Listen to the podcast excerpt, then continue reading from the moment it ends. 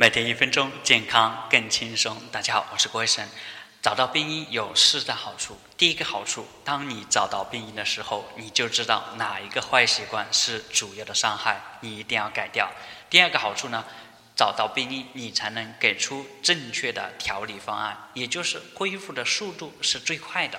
第三个好处，当你找到病因，你就知道为什么这个病一直治不好，一直在反复，从内心上能够重新给你希望和方向。